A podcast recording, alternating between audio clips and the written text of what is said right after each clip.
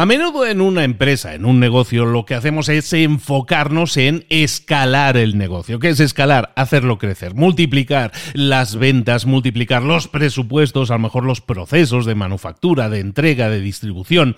Escalar un negocio siempre es algo que se atribuye a tengo un negocio, está funcionando, lo quiero llevar a un siguiente nivel.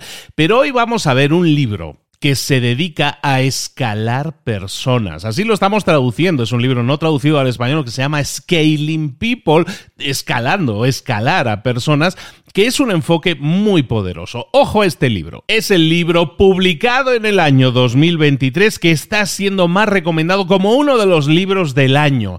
Eh, vamos a hablar ahora de su autora y vas a entender por qué es tan importante este libro, pero es clave porque tiene cuatro pasos que tú puedes implementar en tu negocio si quieres tener altísimos resultados en tu negocio y también en tu personal, en tu equipo, en las personas.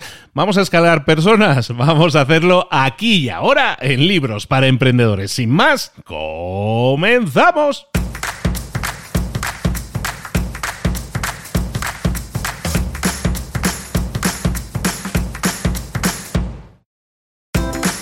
Bienvenidos al podcast Libros para Emprendedores. Para alcanzar el éxito en cualquier negocio que quieras emprender, debes formarte, debes estudiar, aprender para emprender. Y para ello, no hay nada mejor que un libro.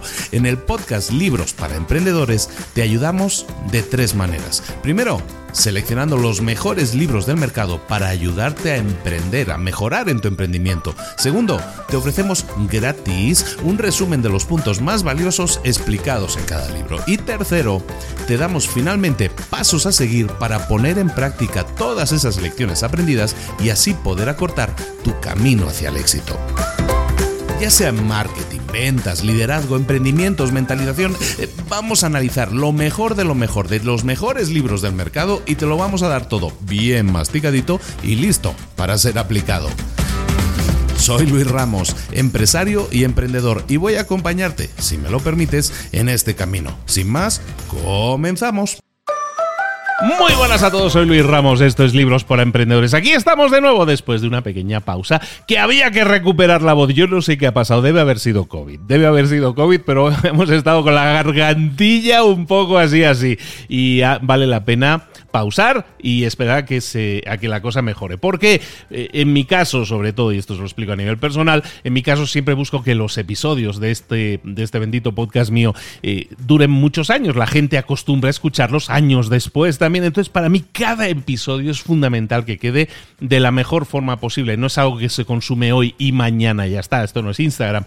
Esto tengo la mucha suerte que mucha gente lo escucha años después o lo escucha varias veces. Busco que tenga la mayor calidad. En este caso de sonido y si el sonido no está bien por culpa de mi voz o del virus o de lo que sea, vamos a darle un respiro. Ya estamos de vuelta. Y lo hacemos con un libro publicado hace apenas unos meses, en el año 2023, Scaling People se llama. Está escrito por una señora que se llama Claire Hughes Johnson. Y ojo a esta señora. Esta señora fue ejecutivo en Google durante muchos años y luego ha sido durante más de una década em, eh, COO, que es básicamente directora de operaciones de Stripe. Stripe es una de las plataformas de cobro de, pagos más potente del mundo. Es una persona que toma Stripe eh, con 200 empleados y la deja con 7.000 empleados. La crece hasta 7.000 empleados. Claire Hughes Johnson, por lo tanto, tiene bastante experiencia gestionando todo lo que es empleado y sobre todo gestionando lo que es el crecimiento acelerado de las empresas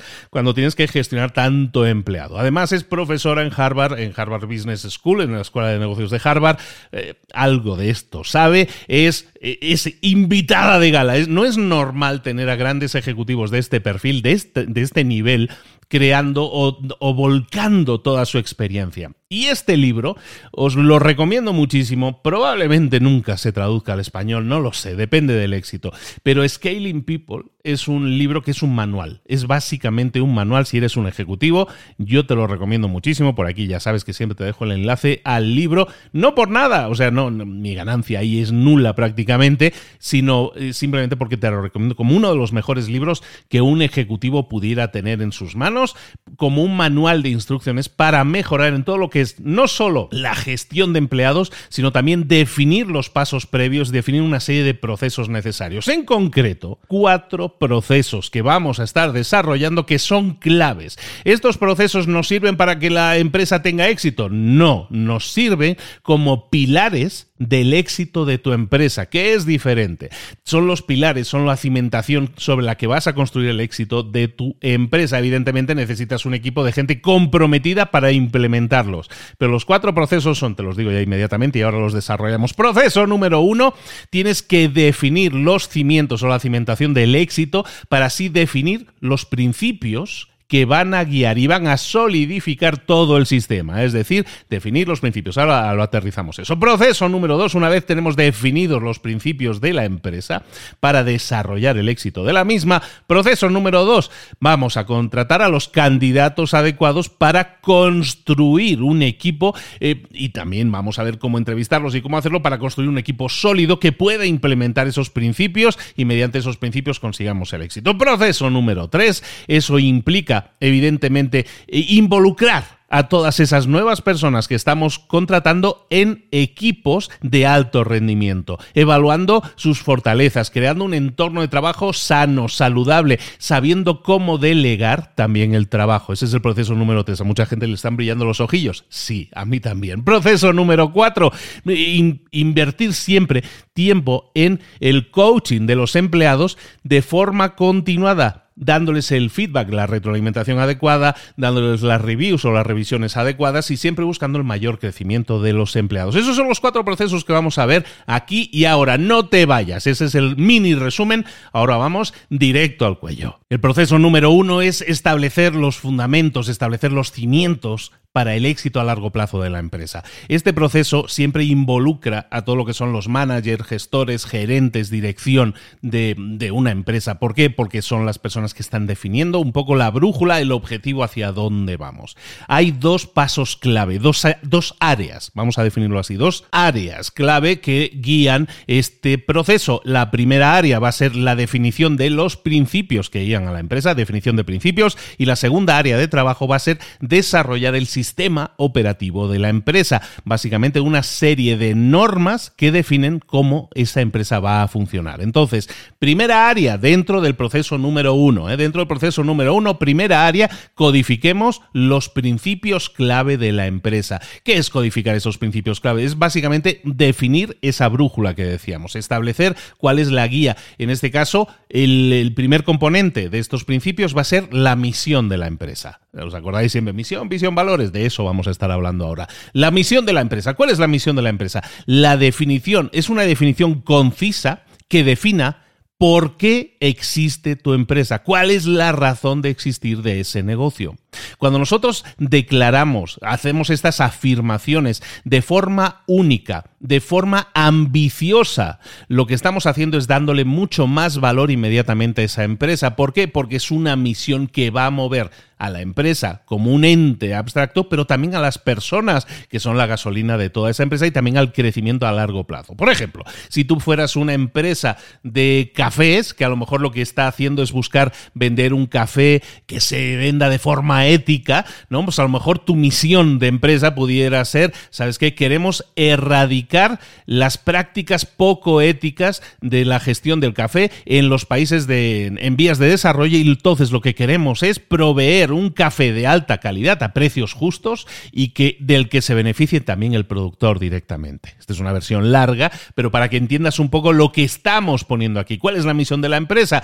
Proveer de café de alta calidad a precios justos, ¿vale? Erradicando así las malas praxis de otras empresas que están maltratando a los productores. Eso es una misión de empresa en la cual se incluye algo ambicioso, pero también deja claro de qué estamos hablando. Esto establece qué es, cuál es el porqué, la razón de existir de mi empresa. Entonces, todas las decisiones que se tomen en la empresa, de fondo, tienen que seguir alineadas con esta misión. Entonces, primer componente de esta área de los principios clave, primer componente, la misión. El segundo, los objetivos a largo plazo. El segundo componente, la segunda pieza, objetivos a largo plazo. ¿Por qué? Porque normalmente cuando hablamos de la misión siempre hablamos de algo que suele ser abstracto. Entonces, en el libro nos dicen que si tú eres una empresa que está definiendo, en este caso, todos estos principios clave, debes definir también estrategias que sean eh, objetivos, perdón, que sean a largo plazo. Entonces, una empresa codificará una serie de objetivos a largo plazo que sirvan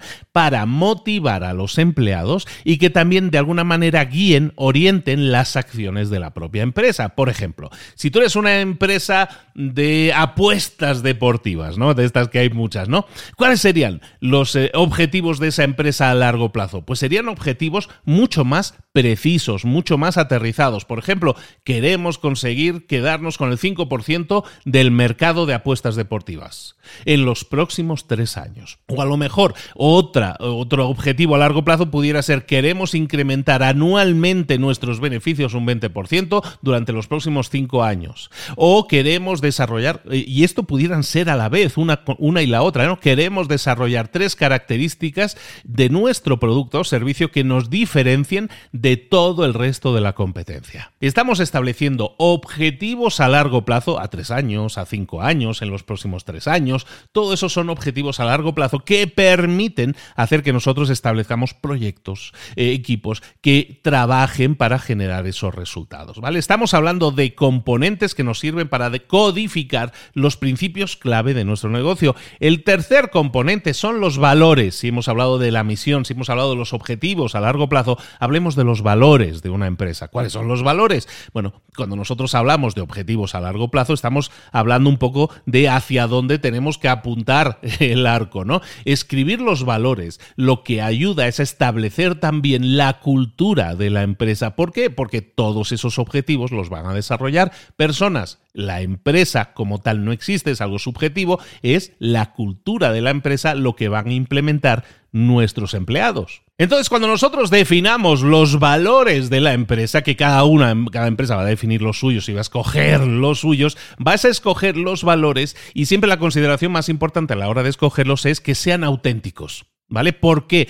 Porque si no son auténticos, si no reflejan, si tú no los sigues, entonces los empleados no los van a seguir. Si son auténticos, si es algo con lo que nos podemos eh, identificar, si están alineados con la misión y con los objetivos, entonces evidentemente tus empleados van a reconocerlos como, como buenos y van a motivarse para seguir alineados mediante esos valores. Por esa razón es importante que cuando definas los valores, cuando definas la misión y todo eso es más de equipo directivo, cuando definas los valores, así, ahí sí es muy importante que tengas la retroalimentación, la información de los empleados sobre tus valores para asegurarte que estamos siendo fieles a la empresa. Los empleados de Apple, por ejemplo, la famosísima, la empresa super top mundial, los empleados de Apple, por ejemplo, pueden decir que sus principales valores son, por ejemplo, la creatividad, la ingenuidad y la innovación porque esos son los valores de Apple, lo podéis buscar, eh, eh, son la creatividad, la ingenuidad y la innovación. ¿Por qué? Porque el objetivo, la meta de Apple es eh, hacer avanzar la tecnología a nivel mundial. Entonces la creatividad, la ingenuidad y la innovación nos permiten desarrollar trabajo, proyectos en ese sentido. Vamos viendo cómo van alineadas las, alineadas las cosas. El cuarto y último componente de esta área de, principios clave que estamos definiendo, hemos hablado, recordemos, de misión, de objetivos a largo plazo, de valores, el cuarto componente, son eh, las actas, vamos a traducirlo así, lo llaman Team Charters, que, que, tiene una difícil traducción al español, pero básicamente es el estatuto o los estatutos de cada equipo. Básicamente, que es un estatuto, en este caso es como el acta de constitución del equipo, básicamente es un documento que va a describir los valores y el funcionamiento de cada equipo. Básicamente, nosotros tenemos equipos y dentro de un equipo hay personas, empleados. Los empleados deben proveer la forma a nivel detallado de cómo vamos a trabajar como equipo, cómo vamos a trabajar cada individuo dentro de ese equipo.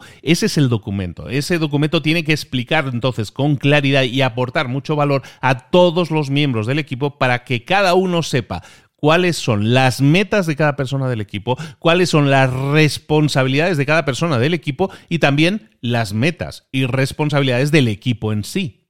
Esto no es misión de la empresa, esto está, eh, esto está enfocado en un equipo de trabajo, en las relaciones interpersonales que esas personas están desarrollando. Entonces, desarrollar este principio, esta acta del equipo, sirve para que cuando, sobre todo en empresas de alto crecimiento, de rapidísimo crecimiento, en las que a veces hay mucha rotación de personal, que una persona cambia de un equipo a otro, o en el que se está contratando continuamente a personal, si nosotros tenemos, no, pero entre gente nueva o no, esa gente se tiene que adaptar a cómo funciona este equipo, porque este equipo tiene una serie de responsabilidades, una serie de metas.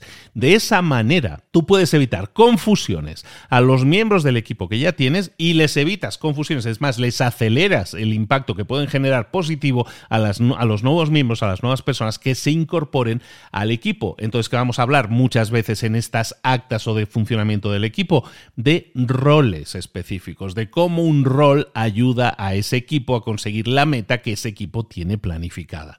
Es decir, los equipos tienen de alguna manera sus propias reglas, su independencia dentro de que son cápsulas que funcionan dentro de un todo que es la empresa.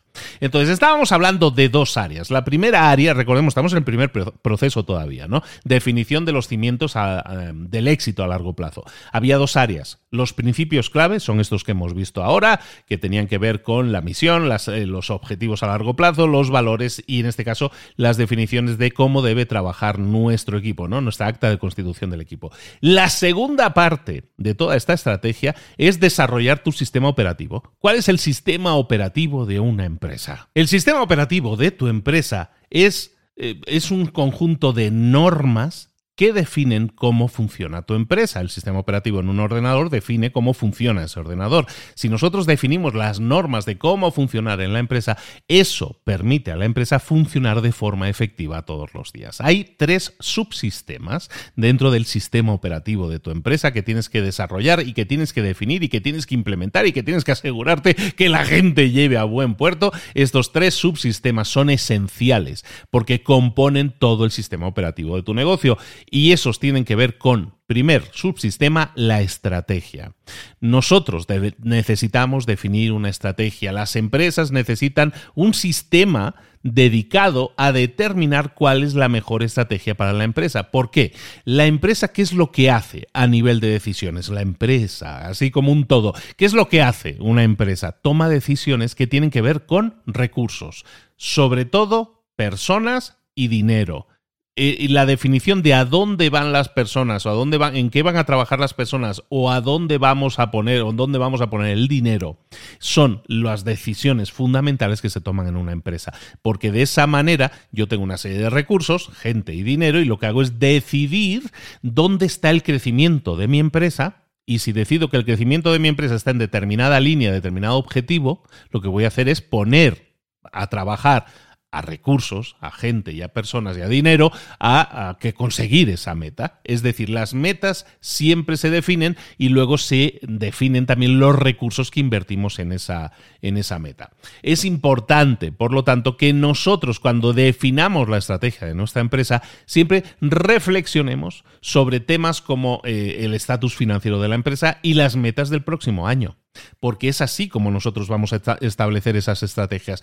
de cara al próximo año, ¿en qué nos vamos a hacer? ¿Cuáles son las proyecciones de ventas que tenemos? ¿Cómo podemos aumentar esas proyecciones? ¿Cómo podemos ver los costos y el retorno de inversión de nuestros proyectos para así decidir cuántos empleados, cuánto dinero voy a designar para cada uno de esos proyectos? Eso es algo que tengo definido, que tengo que definir siempre. Por ejemplo, si yo soy Mark Zuckerberg y soy el capo de Meta, entonces, Meta o Facebook, a lo mejor quiero desarrollar más el tema de la realidad, mi plataforma de realidad virtual, ¿no? Soy Apple y estoy desarrollando las gafas nuevas de realidad virtual. ¿Por qué? Porque creo que las gafas, o quiero, busco que las gafas generen el 10% de los beneficios de la empresa el próximo año, en los próximos tres años, metas a medio y largo plazo. Si yo quisiera que mi empresa que tiene ese proyecto de realidad virtual genere ese proyecto un 10% del total de los ingresos, probablemente sería estratégicamente prudente definir toda una serie de recursos para ese proyecto, pero que esos recursos no superaran el 10% del presupuesto, ¿vale? Entonces, si yo tengo un equipo de realidad virtual, le voy a dedicar el 10% de mi presupuesto anual para que así generen el 10% del beneficio. De esa manera puedo tomar decisiones en las cuales puedo balancear puedo equilibrar equipos de acuerdo a las metas. Es decir, hoy me lo vamos a meter todo en el tema de realidad virtual y si no funciona, ¿qué pasa con el resto de proyectos que hemos dejado desatendidos? Cada proyecto debe generar en sí unas metas, unos resultados, y eso también nos permite tomar decisiones. Por lo tanto, subsistema de nuestro sistema operativo, subsistema número uno es la estrategia, dedicar o tomar decisiones que tengan que ver siempre con decisiones que afectan a los recursos, siempre tomar esas decisiones de acuerdo a posibles metas o resultados. Subsistema número dos, espero que no esté perdiendo a nadie, ¿eh? subsistema número dos es la rendición de cuentas. Si tú tienes una empresa, tienes que tener estrategia, como estábamos diciendo también, pero también rendición de cuentas. ¿Qué, es rendir cuentas? Cuando tú tienes un plan estratégico, como acabamos de ver en el punto anterior, entonces tenemos también que definir una serie de estándares a la hora de rendir cuentas, es decir, de identificar quién es responsable de cada aspecto de un proyecto. ¿Por qué? Porque si no, yo asigno una tarea, si no tengo claro quién es el responsable, pues la ejecución probablemente no vaya a ir bien. ¿Y los resultados? ¿Quién sabe? Entonces, si yo soy Google y estoy con el proyecto del coche que se maneja solo. Pues si yo estoy con Google haciendo este, este coche autónomo, entonces a lo mejor tengo que delinear una serie de aspectos del proyecto. A lo mejor quién es el encargado del software que maneja todo eso. Quién es encargado del software o que toma las decisiones o del grupo, del equipo que toma las decisiones de cuando el coche tiene que cambiar de carril o del coche o de la, de la integración del software con el cambio de marchas por ejemplo. Pues probablemente en todas esas tareas, lo estoy diciendo sin saber muy bien a fondo, pero entiendo que ahí hay gente, en cada uno de esos hay un equipo de personas que está diciendo, mira, todo lo que tenga que ver con toma de decisiones para saber si tengo que cambiar de carril, si tengo que frenar, si tengo que acelerar, si tengo que cambiar de marcha, todo eso lo define alguien, ¿no? Hay un equipo que está trabajando para que eso se haga de la forma más óptima. Entonces, todos esos equipos los dirige alguien y todos esos equipos son responsables de su área y todos esos equipos por separado, sumados, generan el resultado del proyecto. Es importante que identifiquemos quién es el responsable del proyecto y quién es el responsable de cada uno de esos aspectos del proyecto, porque así podemos ver dependencias, podemos ver que si no está esto terminado no puedo comenzar lo otro y también puedo ver responsabilidades a la hora de dar seguimiento. Pero el seguimiento no solo es definir a la persona que es responsable de un proyecto y ya está, es darle seguimiento efectivo. Esto significa me voy a reunir con el equipo por lo menos una vez a la semana para revisar el avance. Estas herramientas que son las reuniones son claves cuando nosotros tenemos una serie de equipos que están trabajando entre ellos y cada uno por separado con una meta definitiva. Lo que tenemos que hacer es darle seguimiento cada semana para ver en qué punto estamos, a qué dijimos que íbamos a hacer y qué hemos hecho, en qué punto estamos, hacia dónde vamos y cómo podemos acelerar esto, cómo podemos integrarlo con este otro sistema, cómo podemos afrontar este problema que ha aparecido y no éramos conscientes de ello, toda una serie de cosas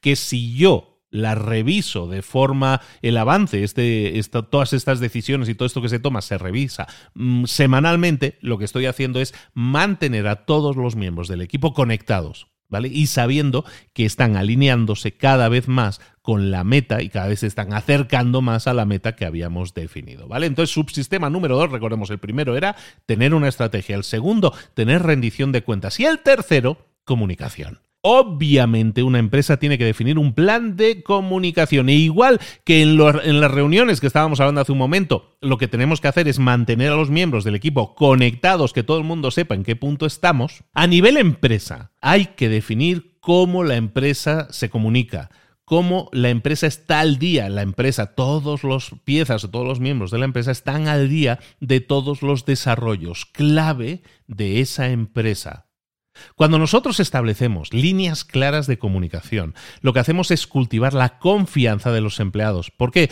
Porque no tienen miedo de estar perdiéndose algo, de, no saber hacia dónde vamos, de no saber por qué el jefe está tomando estas decisiones. No, eso no sucede. No nos estamos perdiendo nada porque estamos informando, estamos estableciendo líneas de comunicación de arriba abajo, de abajo arriba y en paralelo. ¿Vale? Entonces, aunque reconocemos que evidentemente cada compañía, cada empresa es diferente y tiene unas necesidades de comunicación diferentes, lo que también podemos decir es que no hay que ser inocentes. Cualquier información que nosotros pongamos accesible a, todo a toda la organización se considera esencial. Y eso es un buen mensaje, establecer qué comunicaciones son esenciales, qué informaciones son esenciales y que las sepa todo el mundo alinea mucho más a cualquier miembro de cualquier equipo. Recordemos que un equipo va a tener también sus propias leyes, sus propias formas de trabajar, sus propias metas, pero si sabemos que este equipo en el que yo estoy trabajando, aunque yo sea el último mono, estoy aquí trabajando en este equipo y estoy generando X cosa para que este equipo consiga tal meta, sé que esta meta está sumando a una meta en la cual están involucrados otros ocho equipos diferentes y a su vez son, eh, están sumando a una meta que tiene que ver con una decisión que ha tomado la empresa, que es ir en este determinado camino. La información que nosotros comunicamos como subsistema la comunicación totalmente clave. Entonces, resumamos porque ya hemos terminado con el primer proceso. Eran cuatro procesos que tenemos que tener en la empresa para poder escalar a las personas. Recordemos, dos áreas clave. La área 1, o área eh, de, los principios clave, teníamos la misión, las eh, metas a largo plazo, los valores y los principios de cada equipo. Y luego desarrollaríamos un sistema operativo de la empresa que incluía tres subsistemas. Definición de estrategias, la rendición de cuentas y este último que acabamos de ver, que es la comunicación y todo eso nos da eh, como resultado tener las bases, los cimientos, los fundamentos de una empresa de éxito a largo plazo. Es el proceso número uno. Nos quedan tres más. Vamos rápidamente. Proceso número dos contratar a la gente, a contratar a las personas adecuadas. Que parece que, fácil de decir esto, me va a decir, esto es muy fácil de decir, pero no es tan fácil de hacer. Proceso número dos, contratar a las personas adecuadas. Lo vamos a poner muy sencillo y de nuevo recomiendo muchísimo el libro porque tiene un montón de plantillas y cosas, formularios y cosas útiles, en este caso, para todos estos procesos. Proceso número dos, entonces contratemos a la gente adecuada. Pero esto requiere de dos áreas de trabajo. Eh, cuando nosotros estamos buscando al individuo, la persona adecuada para que lo fichemos, entre en nuestra empresa y permita no solo el crecimiento de la empresa, sino también el crecimiento de la persona, que podamos escalar a esa persona, tenemos que desarrollar una cultura de reclutamiento efectiva también. Y eso requiere de dos áreas. La primera, que construyamos el recruiting pipeline, que llama ella en inglés. El recruiting pipeline lo podríamos traducir como el canal de reclutamiento. Tenemos que construir una forma de atraer talento a nuestra organización. Ese canal de reclutamiento, ese imán de atracción, de, reclutamiento de, posibles empleados, es, se compone de una serie de estrategias que nosotros podemos desarrollar. Muy fácil, son tres estrategias. Estrategia número uno, tenemos que ser capaces de establecer, de escribir, de describir forma, de forma transparente todo lo que son los requerimientos de un empleo, los requerimientos de un trabajo. Muchas veces es tentador escribir en la, en la descripción del empleo que nosotros ponemos como reclutadores, describir ahí de forma que, estamos pintando una, una, imagen de la empresa que no es real. ¿Por qué? Porque es que queremos ah, decir, es que esta empresa que tiene una forma de comunicar, una forma divertida, no sé qué, estamos haciendo cosas para endulzar el trabajo que realmente no son real, reales. Eso es contraproducente, porque lo que estamos haciendo es oscurecer, al darle mucho foco, mucho brillo a unas cosas, estamos oscureciendo aspectos de ese empleo que a lo mejor te están impidiendo atraer a los eh, empleados adecuados. Muchas veces pintamos un mundo de un mundo rosa en nuestra empresa que no es real y es importante que cuando tú estás describiendo un puesto de trabajo que quieres eh, eh, rellenar con una persona, que estés buscando atraer a la persona adecuada. Entonces, las descripciones del empleo que tú estés ofreciendo deberían ofrecer una, una imagen transparente, tanto del rol como de las responsabilidades. Entonces, en vez de decir, es que los miembros del equipo en el que esta, esta empresa, esta persona se va a insertar, los miembros del equipo quedan todos los fines de semana, tienen un buen rollo, han montado un equipo de fútbol y de bolos. No, todo eso está muy bien, pero eso no te va a permitir atraer a la gente adecuada. Define con precisión cuáles son los roles y las responsabilidades de la persona que vaya a ocupar ese puesto. Estrategia número uno. Estrategia número dos, evalúa a los candidatos previos. Ojo a esto, muy importante. Además de definir todo lo que son los hard skills, lo que se llaman los, eh, eh, los skills duros, las habilidades duras, ¿no? Que son skills concretos, ¿no? A lo mejor eh, codificar, saber programar en determinado lenguaje, que es algo necesario para ese puesto de trabajo. Si tienes que definir esos hard skills, defínelos, evidentemente. Pero también si reconoces que quieres atraer al mejor talento posible, también hay que buscar gente que tenga una combinatoria de esos hard skills, pero también de soft skills o power skills, como yo los llamo, que son esas habilidades intangibles ¿vale? Como la forma de comunicarse que sea muy clara, muy efectiva, muy precisa. Ese tipo de cosas son intangibles, las reconoces cuando tú empiezas a hablar con una persona y te das cuenta de que, ay, me gusta cómo se comunica, me gusta que es muy precisa, me gusta que no da lugar a error. Entonces, todos esos skills o habilidades blandas que muchas veces son intangibles, también las tenemos que analizar. ¿Y qué vamos a hacer? Vamos a evaluar a solicitantes previos que tú ya contrataste para roles similares y que han tenido éxito. Es decir, yo quiero contratar a alguien que va a ser el líder de programación en un equipo que va a hacer no sé qué. Vale, perfecto. Establezco toda una serie de necesidades hard, de necesidades duras de tiene que saber de esto, haber hecho esto y tener esta experiencia y este conocimiento. Perfecto. Pero luego también lo que voy a hacer es buscar cosas que otras personas que yo contraté en el pasado y que han sido de forma exitosa tienen. Oye, pues mira, fíjate, quiero a alguien que sea como Alberto, ¿vale? Porque contratamos a Alberto y Alberto se comunica, no sé qué, es muy amigable, hace esto, esto, esto y esto, ¿vale? Todo eso son soft skills, soft skills, son habilidades blandas. Entonces, Analiza a alguien que tú contrataste y ha sido exitoso, como pudiera ser este ejemplo de Alberto, que es ya miembro de tu equipo, y dices, vale, buscamos a alguien que tenga las características de Alberto para que lidere este otro equipo. De esa manera, al evaluar a solicitantes previos que has acabado contratando y han tenido éxito, vas a ver que hay una serie de rasgos que quieres que los nuevos aplicantes, los nuevos solicitantes tengan también en común. De esa manera, lo que estás haciendo es también buscar perfiles similares que permitan una mejor comunicación y que permitan de alguna manera aumentar el porcentaje de éxito de esa misma persona que vayas a contratar. Estrategia número dos es, por lo tanto, evaluar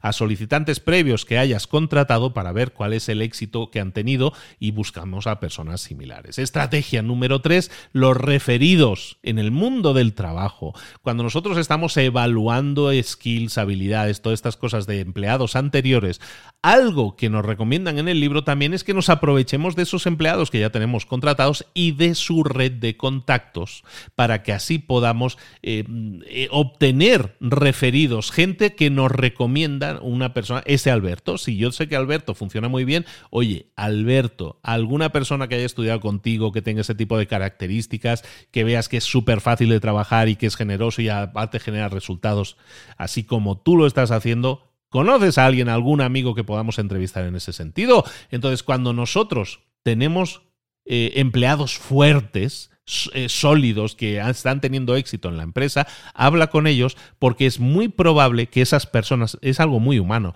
nos solemos rodear de personas que son similares a nosotros. Entonces pregúntale a ese Alberto, pregunta a ese empleado exitoso si conoce a otras personas que sean candidatos igualmente fuertes para eh, verlos, entrevistarlos y ver si es posible ficharlos. Eso te va a permitir enfocarte en una serie de solicitudes mucho más pequeña y mucho más, eh, mucho más fácil de gestionar. Si tú pones una en LinkedIn públicamente, estamos buscando no sé qué, te van a venir hordas, como vikingos, te van a venir hordas de personas solicitando, de las cuales vas a tener que hacer todo un trabajo de filtrado. En este caso, las solicitudes van a ser mucho, mucho menores, porque las recomendaciones van a ser mucho menos, pero te van a permitir empezar por ellos, que sería algo totalmente deseable. Entonces, terminamos con esta estrategia de los referidos. Hemos visto también evaluar a a contratados previamente, escribir descripciones claras y precisas. Todo eso tiene que ver con que tengamos definido un canal de reclutamiento, que era la primera área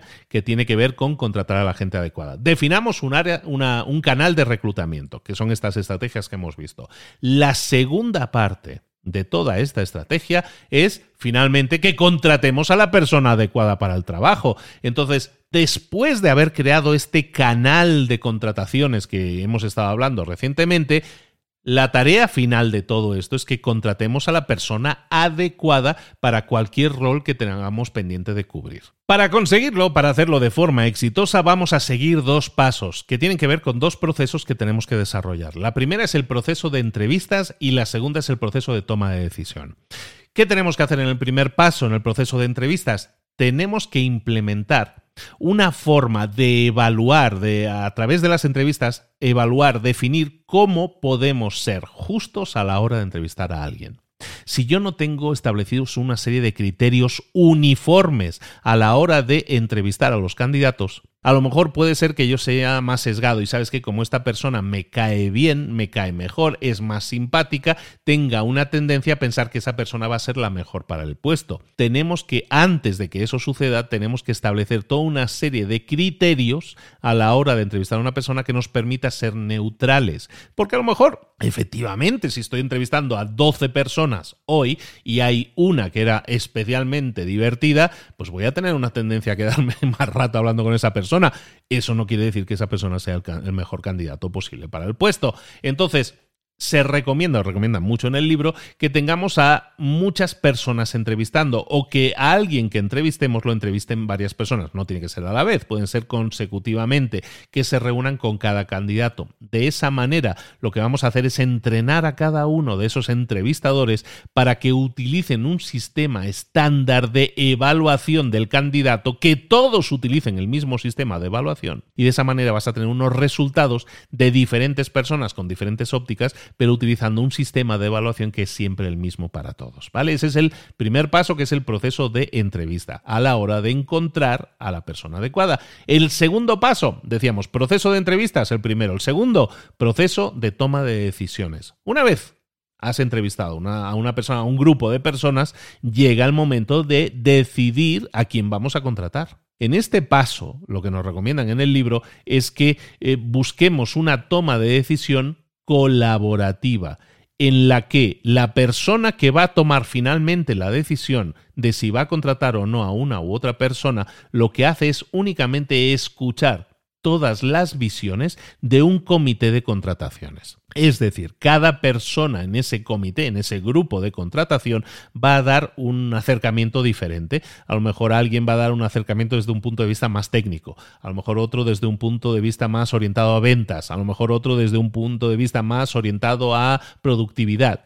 Cada uno de ellos puede evaluar, es un poco las personas que han hecho las entrevistas previamente, pueden evaluar ese candidato también desde una serie de ópticas que son únicas. Y la persona entonces que tome la decisión también lo que va a hacer es limitarse a escuchar todas las propuestas, todas las visiones, todas las vistas que nos están llegando y entonces puede tomar dos decisiones, eh, puede tomar una decisión mucho mejor. Hay dos beneficios, eso sí, no hay una decisión, pero dos beneficios. Lo primero, que nos permite enriquecer mucho más la óptica que interviene en un rol que nosotros estemos contratando. Es decir, si yo voy a contratar a una persona, puedo ver cómo esa persona puede tener un impacto a nivel, eh, por ejemplo, de marketing, de ventas, de relaciones, de interrelación con equipos. Es decir, puedo ver una óptica mucho más completa del rol y de lo que significa esa persona cuando la contrate a la hora de tomar las decisiones. Y segundo, y más importante, porque este proceso deja al final la toma de decisión siempre en una persona que se está preocupando por entender todos los puntos de vista y le permite también asumir la responsabilidad de esa decisión sin que sea una decisión consensuada, sino hay una persona que es el responsable de tomar esa decisión y eso siempre es interesante porque siempre buscamos que cada persona asuma sus propias responsabilidades. Estamos hablando de cuatro procesos. ¿Nos hemos perdido? No, espero que no. Estamos en el proceso número dos, que es el de contratar a la persona adecuada. Recordemos que lo que estamos buscando es crecer nuestra empresa a través del crecimiento de las personas y para eso necesitamos tener, tenemos que tener una serie de claves definidas, como hemos visto en la, primera, en la primera estrategia de la misión y todo aquello, pero también contratar a las personas adecuadas que implementen esa visión. Llegamos ahora a los dos puntos clave que tienen que ver con nuestro día a día. El proceso número tres, que es el de construcción de equipos poderosos y el proceso número cuatro que tiene que ver con el crecimiento de las personas, que tiene que ver con la mentoría que le vamos a dar a los empleados. Entonces, estas, tres, estas dos últimas estrategias tienen que ver con la construcción de equipos sólidos y la cuarta con construcción del crecimiento de cada una de las personas que componen esos equipos. Entonces, vamos con el proceso número tres. Proceso número tres, vamos a construir equipos sólidos. Para conseguirlo, para conseguir ese equipo sólido, lo que vamos a hacer es desarrollar tres pasos que son clave. El primero es evaluar bien a los miembros de nuestro equipo. Paso número uno va a ser la evaluación de los miembros del equipo. El segundo paso va a ser la toma de decisiones de cuándo les vamos a delegar tareas. Entonces, primer paso, evaluar a los miembros del equipo. Segundo, eh, decidir cuándo delegarles tareas. Y lo tercero es desarrollar un ambiente sano de colaboración. ¿Vale? Entonces, paso número uno, evaluemos a nuestros, a nuestros miembros de equipo. En el libro se habla que el primer paso, si queremos crear un equipo sólido, tiene que ver con la evaluación de todos los miembros del equipo para ver si son capaces de alcanzar las metas que se estén planteando. Entonces, para eso nos eh, recomienda que utilicemos la matriz Skill Will. La matriz Skill Will significa matriz de... La estoy traduciendo así en tiempo real. Matriz de habilidades versus voluntad. La vamos a llamar así. Matriz de habilidades y voluntad, ¿vale? Es una matriz, básicamente, que es una matriz. Son cuando tú tienes dos ejes, el eje X y el eje Y, ¿vale? En el primer eje lo que vamos a poner es la habilidad o la capacidad que una persona tiene de hacer algo, ¿vale? Es, tiene poca capacidad o tiene mucha capacidad, ¿vale? Y por otro lado, la voluntad. ¿Tienen poca o tienen mucha voluntad de hacer las cosas? Puede que alguien sea muy bueno haciendo algo y esté aburrido y entonces tiene muy poca voluntad de hacer eso porque está aburrido, porque siempre está haciendo lo mismo. Entonces, entendiendo esa matriz que por un lado tenemos la habilidad, ¿vale? Que soy bueno soy menos bueno, tengo los conocimientos o la capacidad para hacerlo y por otro lado tengo las ganas de hacerlo, entonces donde se cruce cada uno, eh, ahí hay que tomar decisiones como gerente o como director de ese equipo hay que tomar decisiones para que esa persona se desarrolle adecuadamente y siga sumando al equipo. Entonces, por ejemplo, si yo tengo esa matriz de habilidades y de voluntad, imaginemos con el, tema de las eh, habilidades, ¿no? De los skills o las habilidades, siempre nos podemos enfrentar a dos posibilidades. Puede ser que el miembro de ese equipo tenga muy pocas habilidades en una determinada característica, entonces en ese caso lo recomendable es entrenar a ese miembro del equipo o contratar a nuevos miembros del equipo que nos sirvan para tener esos, esas habilidades cubiertas, ¿vale? Por lo menos esas habilidades las necesitamos para alcanzar las metas. Entonces, o, o entrenamos a alguien para que las tenga o contratamos a alguien para que lo complemente. Y segundo, puede ser que alguien, algún miembro del equipo tenga demasiadas habilidades, tenga muchas habilidades. Y como decíamos, a lo mejor sus tareas les son aburridas. ¿Por qué? Porque no representan un reto, porque lo, lo, hace de forma sobrada, lo hace de forma en piloto automático. En ese caso, también tienes que tomar decisiones. Y puede ser que esas decisiones impliquen cambiar las metas del equipo y hacer o poner nuevas metas que sean más demandantes, más retadoras, porque si no, hay miembros de tu equipo que se van a aburrir, van a dejar de producir y van a dejar de aportar. Eso en el caso de la eh, matriz, estamos hablando de la matriz de eh, habilidades y voluntad. Entonces, en cuanto a las habilidades, esto que hemos dicho, en cuanto a la voluntad. En el caso de la voluntad, hay dos posibilidades también. Puede ser que un miembro del equipo tenga muy poca voluntad de hacer las cosas y cuál va a ser el resultado? Que su trabajo no sea eficiente. En ese caso, lo que tenemos que hacer es tomar a ese equipo de la manita y reorientar a ese miembro del equipo para que entienda bien cuál es la misión del equipo. Por ejemplo, si tú tienes un equipo de marketing para y trabajas en una empresa, tu equipo de marketing eh, trabaja en una empresa que está relacionada con el ámbito de la salud, pues a lo mejor si tú tienes miembros de equipo poco motivados, lo que vas a tener que hacer es recordarle a los miembros de tu equipo que a lo mejor lo que estamos haciendo en esta empresa, eh, lo que estás haciendo en tu equipo hace que esta empresa pueda ayudar a familias de bajos ingresos a tener una salud mejor proveyéndolos de servicios de salud adecuados. De esa forma lo que haces es unir las pocas ganas que tienen esas personas con una misión que les pueda motivar mucho. Y de esa manera, en este caso, es algo mucho más subjetivo, pero tenemos que buscar que las personas estén aliadas con la empresa para conseguir llevar a cabo esa misión. También puede ser lo contrario. También puede ser que un miembro de un equipo tenga demasiada voluntad, demasiadas ganas de, y, lo que, y lo que haga sea asumir eh, metas que son poco realistas. Hay personas que dicen, oye, tú podrías hacerme cuatro eh, X, ¿sabes? Cuatro cosas de esto que te estoy pidiendo. Y dice, cuatro, no, te, hago doce. Y lo que hace es ponerse una meta poco realista porque quiere demostrar, ¿no? Tiene muchas ganas y quiere demostrar, acaba de llegar al equipo, quiere hacerse un lugar y todo eso. En ese caso, es importante siempre que cuando hablemos con cualquier persona con muchas o pocas ganas, que establezcamos siempre expectativas nosotros eh, establezcamos las expectativas que cada uno de los miembros del equipo no están poniendo correctamente y que pueden llevar al fallo de esa persona y consecuentemente al fallo del equipo. En, definitiva, nosotros vamos a tener siempre para cada una de esas personas esa matriz en la cual vamos a tener a personas que en el caso de que tengan, por ejemplo, poca ah, capacidad, pocas habilidades, y que tengan poca motivación, ¿no? que estén así como en duda, ¿qué vamos a tener que hacer? Dirigirlos, supervisarlos.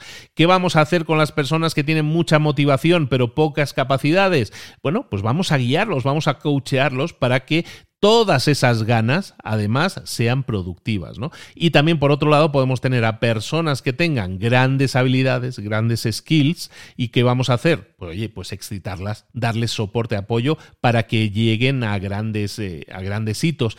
Y puede ser el caso también que tengamos a alguien, tengamos a alguien que tenga eh, grandes skills, grandes habilidades y gran voluntad, que es lo ideal, ¿no? Sería lo ideal. Entonces, si tú tienes grandes skills y, también gran voluntad, eh, lo que vas a hacer es eh, ser excelente en tu trabajo. Y es en ese caso cuando vamos a hablar de delegar cosas en esa persona, es decir, que esa persona asuma nuevas responsabilidades y también vamos a hablar de promocionar a esa persona que tiene altas habilidades y tiene alta voluntad de hacer las cosas bien. Hablemos, por lo tanto, de ese siguiente paso que decíamos que es el paso número dos, que es decidir cuándo debemos delegar tareas. ¿Cuándo delegaremos tareas? Tenemos que delegar tareas en personas que tengan las competencias adecuadas y que tengan la motivación adecuada. Por lo tanto, nosotros tenemos un equipo, esa evaluación previa que hemos hecho en la cual vamos a ver si una persona tiene altas habilidades y alta motivación, tenemos que ver si la tiene o no la tiene. Y si no la tiene, vamos a hacer que tenga mejores habilidades o que tenga la motivación adecuada. Porque si tiene ambas, es el momento adecuado para que tú decidas delegarle tareas a esa persona. Nosotros delegamos tareas constantemente en cualquier empresa. Yo he tenido varias empresas y tengo empresas. Y lo que hacemos muchas veces es delegar. Delegar es decirle, tú te encargas de hacer esto y de generar este resultado. Pero tenemos que darle seguimiento. Pero ¿estamos delegando adecuadamente, sí o no? La responsabilidad no puede estar nunca en las manos del empleado. Las responsabilidades siempre son de la persona que delega del manager, del gestor, del gerente. Nunca vamos a delegar tareas que puedan representar mucho riesgo en personas que o no tengan las habilidades adecuadas o no tengan la motivación adecuada. ¿Vale? Puede ser baja motivación y entonces no se consideran retadas o tienen, pueden tener alta motivación pero pueden tener baja, mm, bajos conocimientos y entonces por muchas ganas que le pongan pues eh, muchas veces los resultados no van a ser los adecuados. Por lo tanto siempre vamos a buscar tener a personas con alta cualificación, con altas habilidades y también con alta motivación. ¿Cómo buscar generar ese equilibrio perfecto? Evalúa cada tarea siempre en cuanto a estas dos dimensiones, tanto sus consecuencias como la reversibilidad de una tarea. Es decir, si una tarea se hace, bien, cuáles van a ser las consecuencias, pero también, ¿y si sale mal esa tarea? Es reversible lo que hay que hacer para corregirlo o no. Y solo vamos a darle tareas, vamos a delegar tareas que sabemos seguro que la persona que se ha hecho responsable de ellas no lo va a hacer mal. No va a generar consecuencias irreversibles. En definitiva, cuatro consejillos muy rápidos a la hora de delegar tareas. Delega tareas siempre de acuerdo a las fortalezas y debilidades de una persona. No le pidas a un miembro de tu equipo que es introvertido que se ponga a hablar delante de 800 personas en una presentación que es clave para la empresa porque te lo está jugando. Puede salir bien, pero puede salir muy mal también. Y por otro lado, también establece siempre eh, medidas claras de comunicación, ya sea por email, ya sea por mensaje WhatsApp lo que sea, de cara a cara, para que tú puedas siempre verificar cómo está avanzando esa persona. Nunca se le deja sola a la persona que estamos delegando y menos la primera vez. Tercero, acepta siempre que tus equipos, los miembros de tu equipo, pueden ocasionalmente hacerlo mal, pueden fallar, pueden fracasar. Y ese fracaso es parte esencial de su proceso de aprendizaje. Acéptalo y vas a entender que a veces no va a salir bien, pero es parte de su proceso de aprendizaje y lo vas a empoderar si le sigues ayudando a que supere ese error, ese fracaso y siga adelante hasta conseguir brillar. Y por último, reconoce siempre que los miembros de tu equipo pueden tener éxito en, tareas que tú les has delegado pero también les tienes que apreciar el éxito, les tienes que felicitar, les tienes que aplaudir lo bien que lo han hecho cuando lo hayan hecho bien. Es importante el reconocimiento a la hora de desarrollarlo. Vale, estamos hablando, recordemos, estamos con la estrategia número 3 que tiene que ver con construir equipos sólidos. Hemos visto en el primer paso que tenemos que evaluar a los miembros del equipo. En el segundo paso, que tenemos que decidir cuándo delegar tareas, lo que acabamos de ver. Y el tercer y último paso es el de desarrollar un equipo, un entorno de trabajo de equipo que sea sano. Ya hemos delegado tareas, ya hemos delegado trabajo a los miembros del equipo, tenemos los proyectos, empiezan a funcionar. El paso final es y es un trabajo constante, desarrollaremos siempre un entorno de trabajo sano, que establezca la cultura que hemos definido previamente y que haya una expresión abierta de confianza y de comunicación. Entonces, para hacerlo necesitamos establecer dos modelos de trabajo. El modelo o el modo uno en el cual nosotros vamos a desarrollar esa sanidad en nuestro equipo, en la relación de nuestro equipo, tiene que ver con relaciones fuera de la empresa. Lo que nosotros tenemos que hacer es organizar un offsite, que llaman en inglés, es básicamente una reunión fuera de la empresa. ¿Por qué? Porque esto puede transformar lo que es a lo mejor a priori un grupo de personas, un grupo de empleados, en un equipo ¿Por qué? Porque les estamos ofreciendo la oportunidad de generar conexiones mucho más profundas que son imposibles de conseguir en la oficina o que a lo mejor van a, si lo hacemos solo en la oficina lo que va a hacer es crear grupúsculos, crear grupitos. Lo que queremos es crear un gran equipo. Entonces, para llevar a cabo estas reuniones fuera de la oficina y de forma exitosa, implementemos tres estrategias. La primera, que tengas un documento común en el cual se vayan a agendar todas las actividades por orden que van a, que van a llevarse a cabo y, y lo primero que se va a hacer es checar las vulnerabilidades que pudiera tener esa programación, ¿vale? Y utilizar una agenda para cada individuo que sepa exactamente qué es lo que tiene que hacer, o por grupúsculos en ese sentido, que sepan lo que tienen que hacer durante todas esas actividades. Son actividades programadas y actividades dirigidas. Antes de que empiece esa reunión, vas a compartir ese documento en el cual todos los miembros pueden ver exactamente su itinerario, bien, ven también los propósitos y también tienen la oportunidad de dar retroalimentación. Ese tipo de documentos tiene muchas ventajas. Te permiten hacer que la persona que es miembro de tu equipo se sienta incluida y también aseguran que todo lo que va a ser la experiencia fuera de la oficina esté orientada alrededor de un propósito central. Una vez hayas llegado al sitio donde vas a establecer la reunión, entonces nos recomiendan en el libro que comencemos cada día siempre con un briefing rápido en el cual cada miembro del equipo tiene que compartir tanto cómo se siente como también cómo se siente con las metas que se están estableciendo para ese día.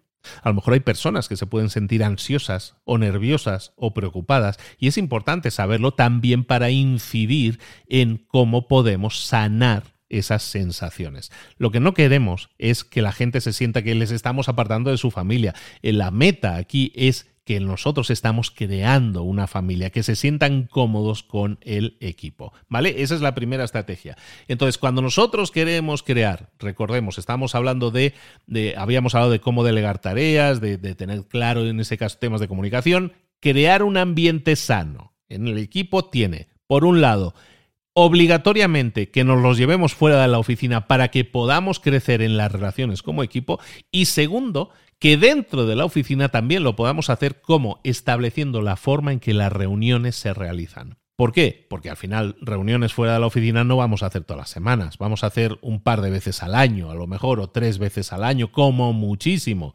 Entonces lo que tenemos que hacer es añadir reuniones de forma periódica que sirvan para reforzar la cultura del equipo, no para seguimiento de proyectos, que de esos también ya tenemos reuniones, sino reforzar la cultura del equipo significa tener reuniones exitosas en los, en los cuales vamos a establecer lo que habíamos hablado en la primera estrategia, cuáles son los sólidos cimientos en los que se basa mi empresa y cómo los estamos llevando a cabo, cómo los estamos ejecutando de acuerdo a un plan que está previsto. Cuando nosotros definimos este tipo de reuniones en los cuales reforzamos la cultura de la empresa, vamos a decidir también los roles, las metas y las normas de esa reunión. ¿Quién va a tomar notas? ¿Quién tiene que venir? ¿Quién se va a presentar? ¿Quién va a facilitar esto o lo otro? Lo que todos tengamos que estar haciendo.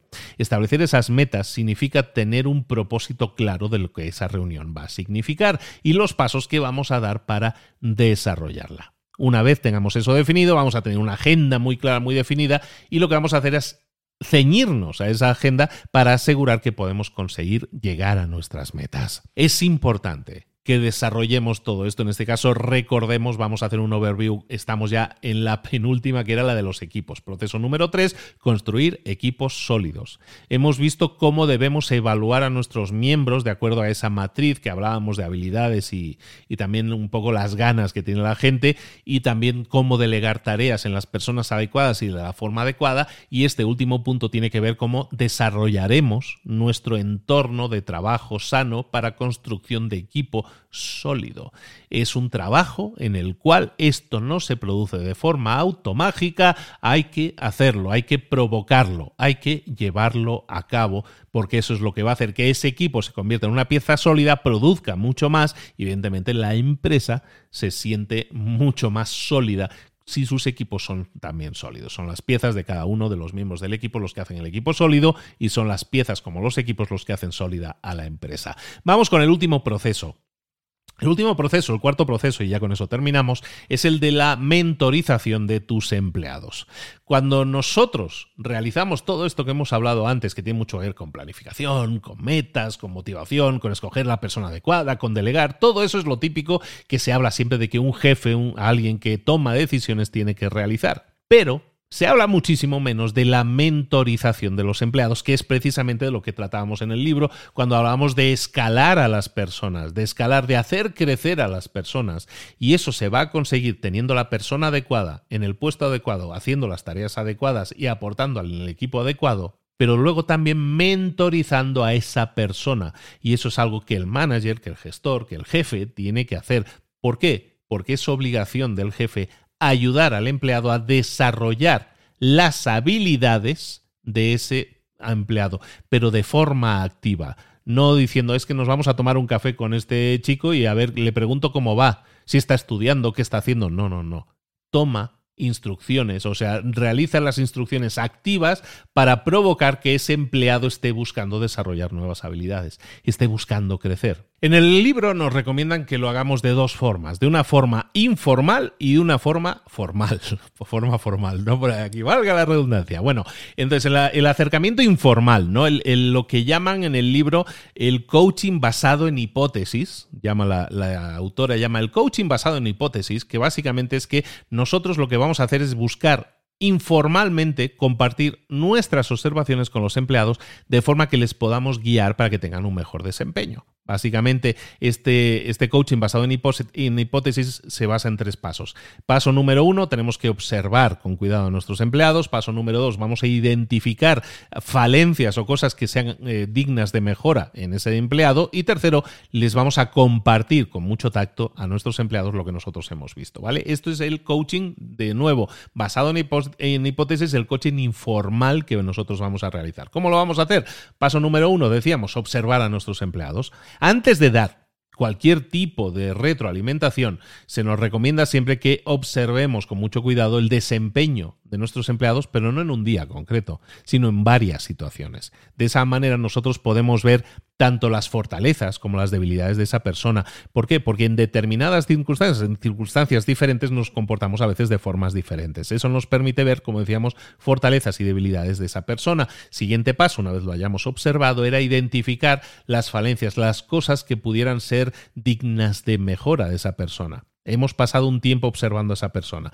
Somos capaces de identificar esas cosas en las que a lo mejor habría algo que mejorar, ¿vale? También hemos podido ver ciertas fortalezas, ¿vale? Entonces, a lo mejor puedes encontrarte que un miembro del equipo es muy bueno en trabajando con, en proyectos con fechas límite muy ajustadas, pero a lo mejor es muy ineficiente cuando nosotros no le ponemos ninguna, mm, ninguna meta específica a la hora de explorar o investigar. ¿no? Entonces yo puedo ver que esa persona es muy buena cuando está siendo guiada en una determinada situación y a lo mejor no tan buena en otra situación. Entonces, a medida que yo voy explorando y voy identificando cómo una persona se comporta y de ahí yo saco conclusiones, que es un poco lo que estamos diciendo ahora, yo puedo establecer patrones en los miembros del equipo que me permiten bien quién es más efectivo en una o en otra situación.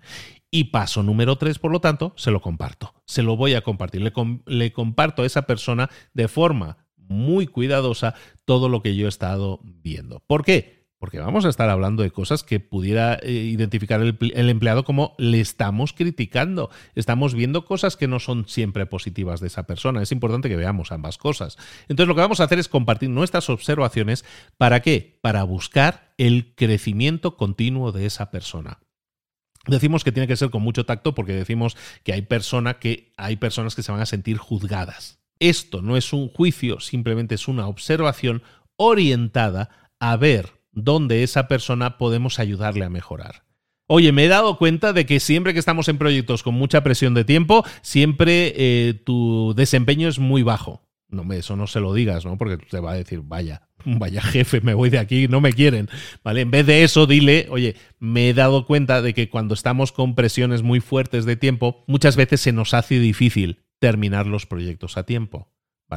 Estamos intentando decir lo mismo, pero con un poco más de tacto, ¿no? Para que la persona no se cierre automáticamente va a decir me siento atacado, ¿no? Entonces, cuando nosotros estamos estableciendo ese tipo de observaciones, las estamos planteando a esa persona, lo que a continuación debemos plantear es trabajemos juntos, contigo, miembro del equipo, para investigar qué es lo que está pasando, para investigar cómo podemos aliviar esa situación y si hay algo que necesites o algo en lo que tengamos que desarrollar un conocimiento o una actitud determinada, hagámoslo. Si yo me posiciono como esto es, yo soy Sherlock Holmes y estoy investigando aquí cuál es el problema para detectar quién es el culpable, no le estoy haciendo un favor a ese colaborador. Que esa persona entienda que hemos visto, que yo estoy viendo como responsable del equipo, que aquí hay algo que probablemente haya que investigar para mejorar, trabajemos juntos contigo, miembro del equipo, para investigar ese problema y buscar cuál es la mejor solución para optimizar eso, eliminar el estrés, eliminar que, eliminar que lleguemos tan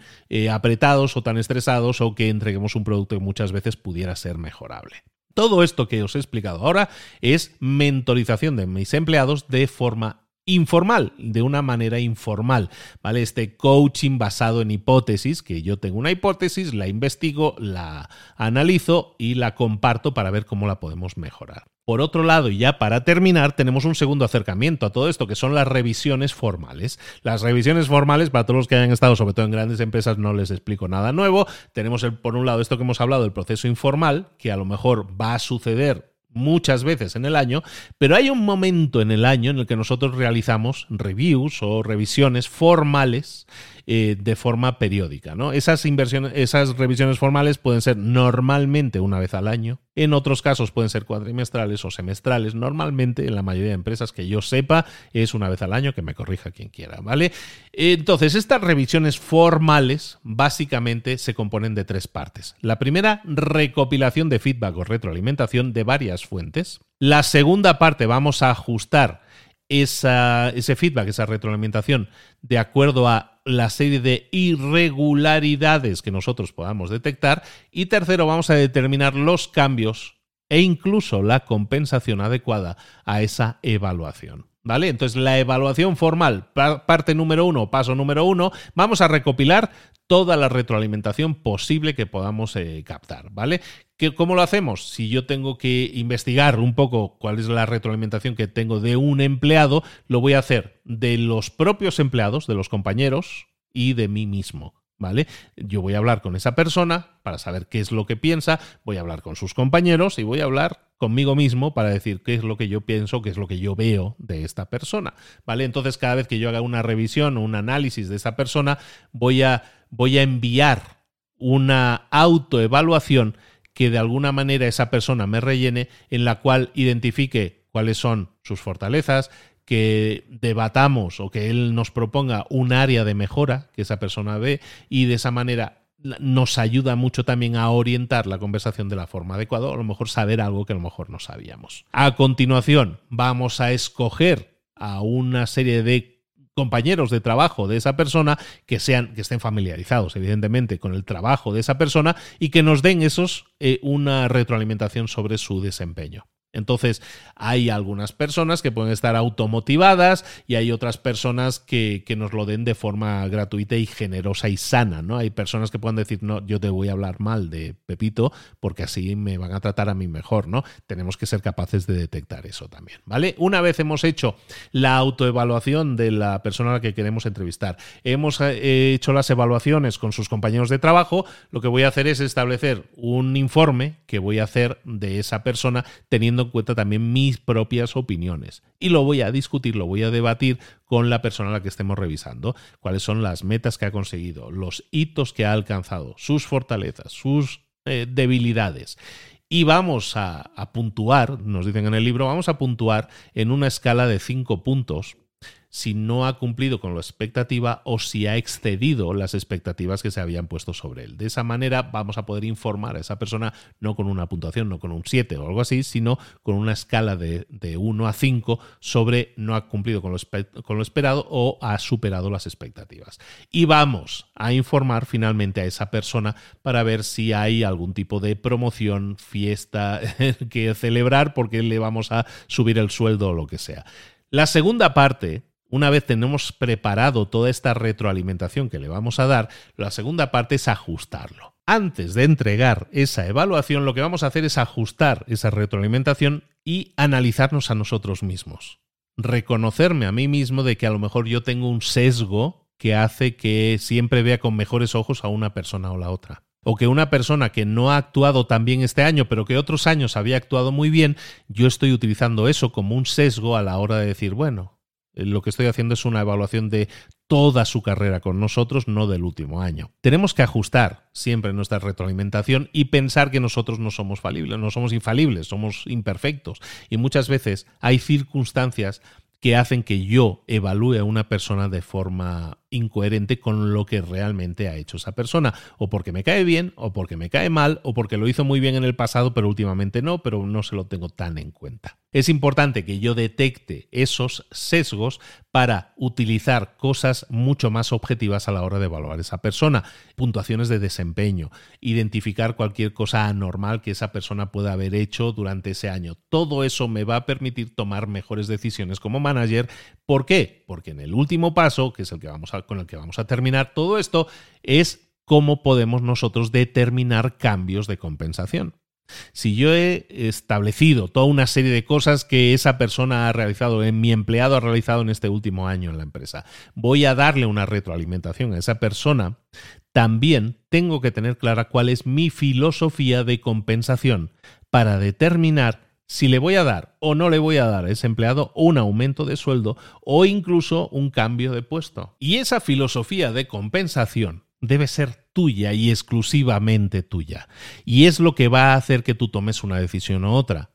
En definitiva, si yo establezco una filosofía de compensación mediante la cual yo sugiero siempre que le voy a subir el sueldo a alguien cuando hay algún componente de mérito, cuando, hay, cuando ha hecho algo de alto desempeño o que supera las expectativas, entonces siempre hay una compensación en este rango, digamos en el rango X, y cuando alguien ha hecho un desempeño que es el esperado, entonces la compensación está en este otro rango, eso es una filosofía de compensación. Es totalmente subjetiva, es totalmente la que tú puedas definir y normalmente también tiene mucho que ver con el rango de movilidad que tú tienes. Es decir, puedo tomar las mismas decisiones si tengo una cierta cantidad de dinero posible que repartir, una cierta cantidad de posibles aumentos que, que entregar, sí o no. Evidentemente eso hace que yo pueda tomar más o mejores decisiones a la hora de cambiar la compensación que esa persona está recibiendo. En definitiva, Tú tienes que definir tu propia filosofía de compensación, pero si tú la estableces de forma rigurosa, es decir, si sucede esto, se produce este tipo de compensación. Si esta persona realiza esto otro a este nivel, le corresponde esta otra compensación, que eso lo tengas escrito, que eso lo tengas definido, hace que tus compensaciones sean justas y se alineen con todos los empleados de tu equipo, con todos los empleados de tu empresa. Es importante, por lo tanto, que definas siempre primero, antes de sentarte con esa persona o de forma individual, que tengas una filosofía, unas leyes, unas reglas a la hora de saber cómo vas a compensar a tus empleados. Hoy hemos estado viendo este libro que se llama Escalar a las personas y hemos estado viendo cuatro estrategias. Te las recuerdo porque ha sido denso a lo mejor para algunas personas. Vamos a recapitular rápidamente. Son cuatro procesos los que hemos visto. El proceso número uno tenía que ver con los fundamentos, con los cimientos de nuestro negocio y, hablábamos desde, desde establecer una misión, desde los objetivos a largo plazo, los valores, la definición de cada uno de los equipos de cómo van a, trabajar, del desarrollo del sistema operativo de nuestros negocios mediante la estrategia, la rendición de cuentas y la comunicación. Todo eso lo hemos visto como los fundamentos sobre los que construir la empresa. El segundo proceso tenía que ver con contratar a las personas adecuadas, ¿no? Tener claras las descripciones del empleo que estamos buscando, evaluar a personas exitosas que han trabajado con nosotros previamente para que busquemos personas de ese perfil o incluso como estrategia que nos refieran a personas que ellos puedan recomendar. Luego, tener claro el proceso de entrevista y el de toma de decisiones. Todo eso era parte de la segunda gran estrategia, el segundo gran proceso, que era eh, contratar a la persona adecuada. El tercer proceso que hemos visto es el de construir construir equipos sólidos. Y para construir equipos sólidos hemos hablado de aquella matriz de habilidades y, ganas que le pone la gente ¿no? para evaluar a todos los miembros del equipo. También hemos hablado de cuándo delegar tareas ¿no? y delegarlas a qué personas y cómo darles el seguimiento. Y también por último hemos hablado, hemos hablado de cómo generar un ambiente sano dentro de nuestro trabajo, ¿no? Tanto con reuniones fuera de la empresa, con reuniones dentro de la empresa. Y por último, en la última estrategia, en el último proceso, hemos hablado de mentorizar a los empleados. En la mentorización hemos hablado de, de esa mentorización o coaching informal basado en hipótesis que tenía que ver con la observación, identificación de los problemas o cosas, áreas de mejora y compartirlo de forma eh, con mucho tacto. Y luego hemos hablado, por último, de ese acercamiento que son las revisiones formales, de esas revisiones o análisis que hacemos de un empleado de forma periódica, normalmente una vez al año, y hemos visto cómo hacerlo de forma que tengamos el feedback adecuado del propio empleado, de los compañeros del equipo y el nuestro propio, y también que ajustemos las compensaciones de acuerdo a una filosofía de compensación adecuada. Si hacemos todo esto, que no es poca cosa, todo esto nos lleva a un punto muy interesante, que es el punto de que nuestro negocio va a tener éxito. No, no lo sabemos, pero tiene muchas más probabilidades de tener éxito. ¿Por qué? Porque tenemos claro hacia dónde vamos, tenemos claras nuestras metas, tenemos a las personas adecuadas en los puestos adecuados, en los equipos adecuados, gestionadas adecuadamente y creciendo adecuadamente. Todo eso ¿Es garantía de éxito? No, pero suma muchísimo y aumenta mucho las probabilidades de que tu negocio sea cada vez mejor, sea cada vez más exitoso tengas cada vez más gente que quiera trabajar contigo porque se siente, se vive el ambiente de crecimiento y de generar un altísimo crecimiento para un negocio alineado tanto con las metas de la empresa, con las metas de los equipos y las metas personales y todas ellas están alineadas con una sola cosa, con el crecimiento o con escalar. Escalemos nuestro negocio escalando a nuestros equipos y escalando a las personas. Lo dejamos aquí, se llama Scaling People, uno de los libros del año 2023, traído aquí fresco, recién salido en la imprenta como aquel que dice, ya lo tienes aquí. Eh, no existe eh, opción en español, te lo tienes que comer en inglés, pero te lo recomiendo muchísimo con esta, esta Claire Hughes Johnson, que es la eh, COO o la, directora de operaciones de Stripe durante varios años y que llevó al crecimiento masivo de esa empresa y que comparten sus estrategias y sus, sus pasos a pasos de verdad que te recomiendo mucho que hay un montón de plantillas y cosas que te van a servir si compras el libro y por aquí abajo tienes el, el enlace también. Soy Luis Ramos, estos libros para emprendedores como este, tengo cientos y cientos y cientos de resúmenes de libro de análisis que buscan solo una cosa, que los pongas en práctica, que pases a la acción y obtengas resultados diferentes haciendo cosas diferentes, como en este caso, escalar, no tu negocio, escalar a las personas que son parte esencial de tu negocio. Lo puedes ver todo esto en librosparaemprendedores.net, puedes eh, eh, en el sitio donde estés escuchando esto ahora mismo, en este momento, puedes escuchar muchos otros resúmenes de libros. Lo único que te aconsejo es que no te cierres solo a escuchar, sino que cierres a escuchar uno y decir, vale, ¿qué me quedo de, de este libro? ¿Qué idea me ha llamado la atención? Y la pongas en práctica. Pases a la acción inmediatamente y tengas resultados de forma también inmediata con algo de inspiración que te podamos haber aportado. Ojalá y así sea. Soy Luis Ramos, esto es Libros para Emprendedores. Hemos vuelto, aquí estamos de nuevo, besos y abrazos, nos vemos, hasta luego.